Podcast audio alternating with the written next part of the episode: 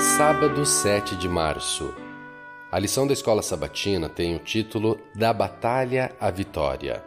Verso para memorizar: Não temas, homem muito amado. Paz seja contigo. Sê forte, sê forte. Daniel 10, 19.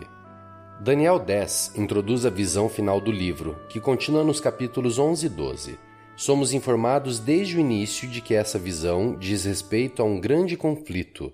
Enquanto Daniel 11 esclarece alguns detalhes deste conflito, Daniel 10 mostra suas dimensões espirituais e revela que, nos bastidores das batalhas terrestres, há um conflito espiritual de proporções cósmicas. Ao estudarmos este capítulo, veremos que, quando oramos, envolvemos-nos nesse conflito cósmico de tal maneira que as repercussões são profundas. Mas não estamos sozinhos em nossas lutas. Jesus se envolve na batalha contra Satanás em nosso favor.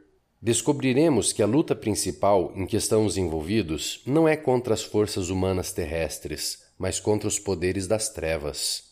Como o apóstolo Paulo declarou séculos depois de Daniel, a nossa luta não é contra o sangue e a carne, e sim contra os principados e potestades, contra os dominadores deste mundo tenebroso, contra as forças espirituais do mal nas regiões celestes.